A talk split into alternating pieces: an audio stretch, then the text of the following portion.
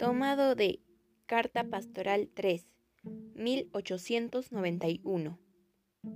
Dejemos que Dios nos escuche como y cuando Él quiere.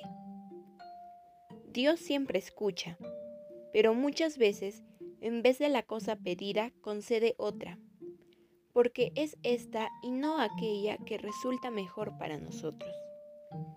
Desde luego, Él conoce lo que necesitamos, lo que nos conviene y conoce el tiempo oportuno para concedernos. Poco apreciaríamos una gracia que nos fuera concedida inmediatamente. Él desea que reconozcamos sus dones preciosos. Quiere que sigamos rezando para detenernos más tiempo con Él, puesto que al continuar en la oración acumulamos más méritos para el paraíso. En una palabra, quiere que hagamos nuestra parte y dejar que Él se encargue de lo demás. Él proveerá. ¿Acaso no nos ha dicho en los términos más claros?